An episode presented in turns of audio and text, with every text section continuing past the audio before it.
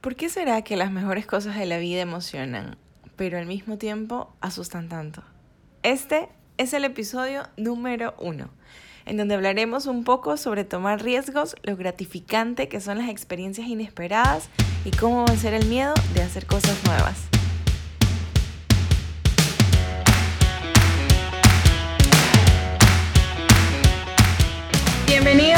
Este espacio en donde dejaremos de lado esas barreras internas que te impiden sacar todo ese brillo que hay en ti. En este podcast quiero compartir contigo experiencias, reflexiones, anécdotas y sobre todo acciones que puedes realizar para que lleves tu vida al siguiente nivel. Soy Jen Fernández y estoy lista para romper creencias limitantes junto a ti y potenciar sonrisas. Este es tu momento. ¿Te unes?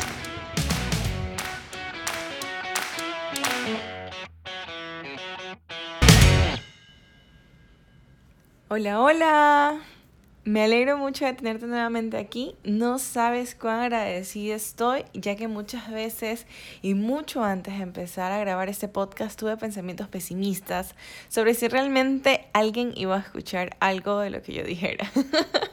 Créeme que cuando digo que tuve miedo de empezar esto es porque tuve muchísimo miedo. Y por esta razón, este capítulo estás escuchándolo en el 2021 y no en el 2020. Pero, ¿quién no ha tenido miedo alguna vez en su vida, no? No me digas que tú no. Sentir miedo es algo normal. Somos seres humanos y sentir cosas es lo que nos hace estar vivos. Recuerdo que hace muchos años atrás, muchísimos la verdad, cuando estaba en la secundaria quería hacer algo extra en mis días y decidí averiguar cuáles eran esas ofertas deportivas que tenía disponibles en mi colegio. Siempre me gustaba el deporte. Bueno, así que vi los ensayos, entrenamientos y todo eso. Al final había decidido que no practicaría ningún deporte y me uniría mejor a la banda de guerra. No sé si ustedes conocen la banda de guerra, ¿no? La banda de guerra en mis tiempos era un grupo de estudiantes que tocaban instrumentos musicales como tipo orquesta y adicional, había un grupo que marchaba al ritmo de la música utilizando un bastón. Súper cool, la verdad, en mis tiempos.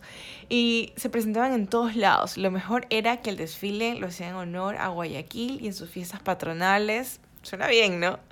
Sí, pero ¿qué pasó? Les cuento un poquito. Yo había tomado una decisión, ¿no?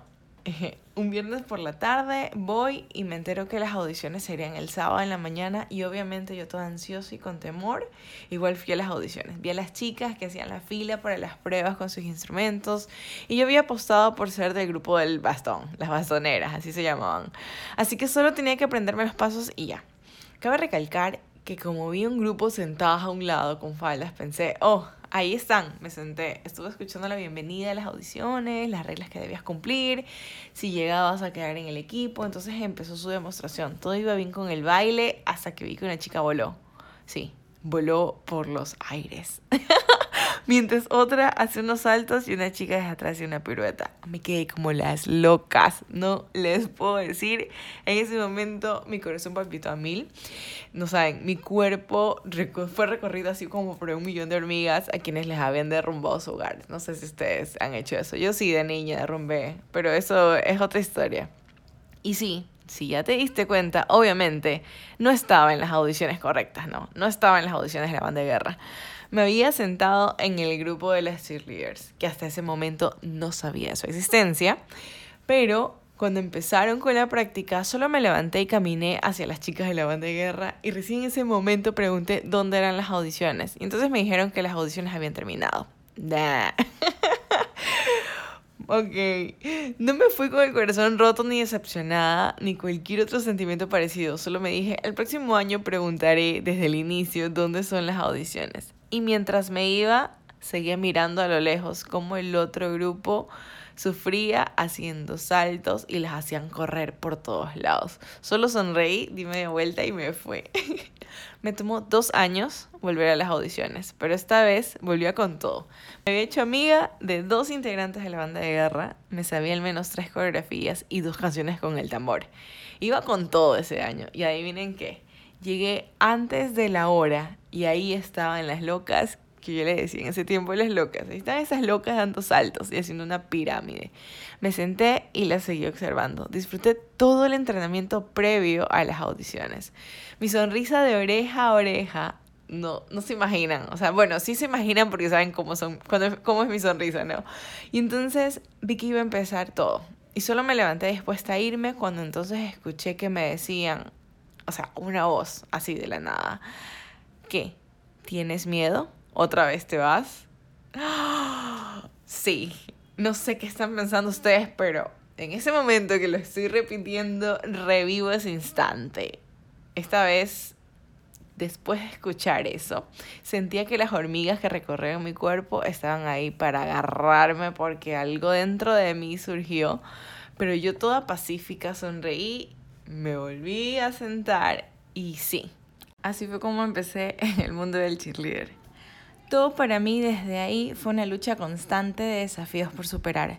Para mí el miedo tiene como objetivo desafiarte a romper cadenas y poder así ser libre para seguir tu propio camino. Te invito a verlo de esta manera. Cuando enfrentas tus temores y te atreves a ir más allá, expandes tus oportunidades y empiezas a confiar más en ti. Entonces empiezas a tomar más riesgos en tu vida. ¿Te has dado cuenta que muchas veces las cosas inesperadas suelen ser mucho más gratificantes que las que habías planeado? Y ojo, a mí me encanta planear, pero el 70% de lo que planeo es efectivo y el otro 30% pues sale como pinche le dé la gana. Aún así, no dejo de planear, pero es que como personas siempre tratamos de controlar las cosas, de darles un rumbo y de tener un objetivo hacia dónde ir, ya que te brinda seguridad y el porcentaje de lograr lo que quieres es mucho más alto cuando tienes un plan a seguir. Una vez leí una frase que decía, si quieres predecir el futuro, debes crearlo. Visualízalo y enfócate en qué acciones debes seguir para que sea realidad. Suena inspirador, ¿no? Sí, a mí me inspiró mucho, pero no es tan fácil de seguirlo, ¿no? Porque no todo siempre resulta como esperamos. Y son esas malas experiencias las que hacen que el miedo y las inseguridades que habitan en nuestro interior empiecen a generar ruido. Y entonces aparecen las dudas. ¿Y sabes qué? Hay tres resultados posibles. Uno, que todo resulte como esperabas. Dos, que todo resulte mucho mejor de lo que esperabas. Y tres, que todo sea un desastre. Pero de los fracasos es de donde más aprendemos, ¿no?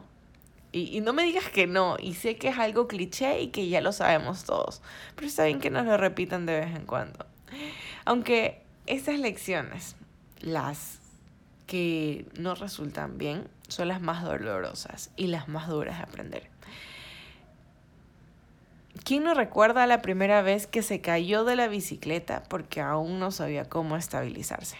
O la primera vez que te doblaste un tobillo porque no pensaste que un pequeño bache te haría daño. O cuando declaraste tus sentimientos. Sí, y no fuiste correspondido. Ouch. Sí, a todos nos pasó. Pero no viajemos al pasado, sino enfoquémonos en las enseñanzas que estos momentos nos dejaron, ya que todos sabemos que la siguiente vez que hicimos algo en lo que habíamos fracasado, lo hicimos mucho mejor, ya que todo en la vida es un proceso.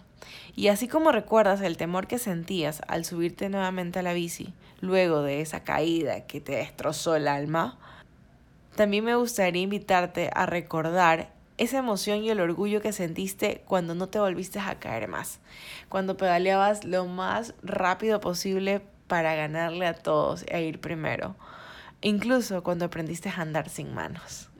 eso fue lo mejor del mundo.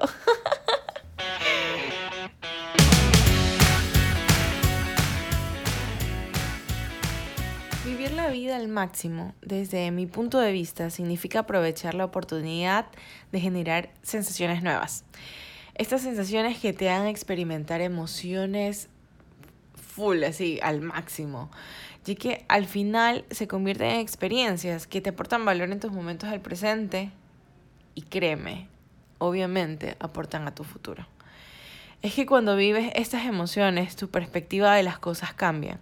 Y no hablo de lanzarse de un paracaídas o de nadar en el mar a medianoche desnudos, aunque serían buenas y grandiosas experiencias. Me refiero a esas primeras veces en las que viviste algo y que luego crearon para ti una experiencia que te hace sentir querer repetirla, como un primer beso, un primer baile, la primera vez que recorrió por ti toda esa energía eléctrica cuando te agarraron la mano, la primera vez que dijiste te amo o la primera vez que te fallaron. Todas esas emociones en todos esos momentos que has vivido han estado rodeadas de miedo, pero también de valentía y de esas ganas de tomar el riesgo de volverlo a intentar. Porque, ¿qué pasó después de que el amor que sentías por alguien no fue correspondido? Luego de eso siempre quisiste, a pesar de tener miedo, volver a encontrar a alguien con quien compartir ese momento, con quien poder revivir esas emociones y con quien no cometer los errores que cometiste en el pasado, porque ya aprendiste de ellos. Siempre va a haber el miedo, siempre va a estar el temor, la inseguridad, pero no hay nada como enfrentarlos, no hay nada como arriesgarse. Y como te dije en el anterior capítulo, y si todo sale bien, enfrentar tus miedos no es una tarea fácil, pero tampoco es imposible. Y eso lo sabemos todos, ¿sí? Por eso hoy te contaré tres acciones que debes empezar a realizar para poder combatir tus temores. La primera es dejar de huir. Cuando tienes miedo a algo, es natural que todos pongamos excusas para evitar afrontarlo, pero sin embargo, esta reacción provoca aún más miedo, ya que nos persigue con más fuerza tú sabes, ¿no? Cuando no enfrentas algo te sigue dando ese temor a realizarlo. Y lo único que vas a lograr es tenerle miedo al miedo, lo cual es mucho peor. Dos, deja de negarlos. A muchas personas les cuesta aceptar que tienen miedo a algo. Y el primer paso para poder superarlo es aceptar de que existe. Si tú dices no le tengo miedo a esto, pero tampoco lo haces, entonces estás contradiciendo lo que realmente sientes o lo que realmente piensas. Así que deja de inventar historias o de tratar de justificar las acciones que no realizas. 3. Afróntalos como una oportunidad para crecer. Cambia la perspectiva y mira los miedos como grandes maestros que te desafiarán a ir más allá de donde estás hoy. Recuerda que la única manera de que el miedo desaparezca es atreviéndote a hacer lo que te asusta, es decir, enfrentándolos quiero hacer dos cosas antes de irnos. Y la primera es agradecerte por tu tiempo y alguna que otra sonrisa que me lanzaste durante el programa. Y por favor no la niegues, que no hay nada más contagioso y más lindo que una sonrisa. Y dos, quiero invitarte a recordar al menos tres momentos de valentía que has tenido en tu vida. Escógelos, esos que han sido pilares claves para ser la persona que eres hoy, porque todos hemos vivido momentos en los que nosotros podríamos catalogarlos como que tocamos fondo o que fueron muy fuertes para luego uno renacer, como el ave fénix. Te invito a darles una ojeadita y entender desde una perspectiva ya más madura cuán vulnerable fuiste y cuán gratificante fue tomar el riesgo a volverlo a intentar, a levantarte de donde estabas y continuar. Te invito a que me cuentes sobre ellos en los comentarios, aunque sea un poco personal. Y si no quieres, déjame solamente un emoji de cómo te sientes ahora al recordarlos. Puede que te ayude, puede que ayude a inspirar a otros. Vamos, es tu momento. Yo soy Jen y tú tienes una cita conmigo la próxima semana en un nuevo capítulo de este podcast. Puedes encontrarme en las redes sociales como arroba yo soy Jen y tú para aprender muchas cosas más. Bye bye.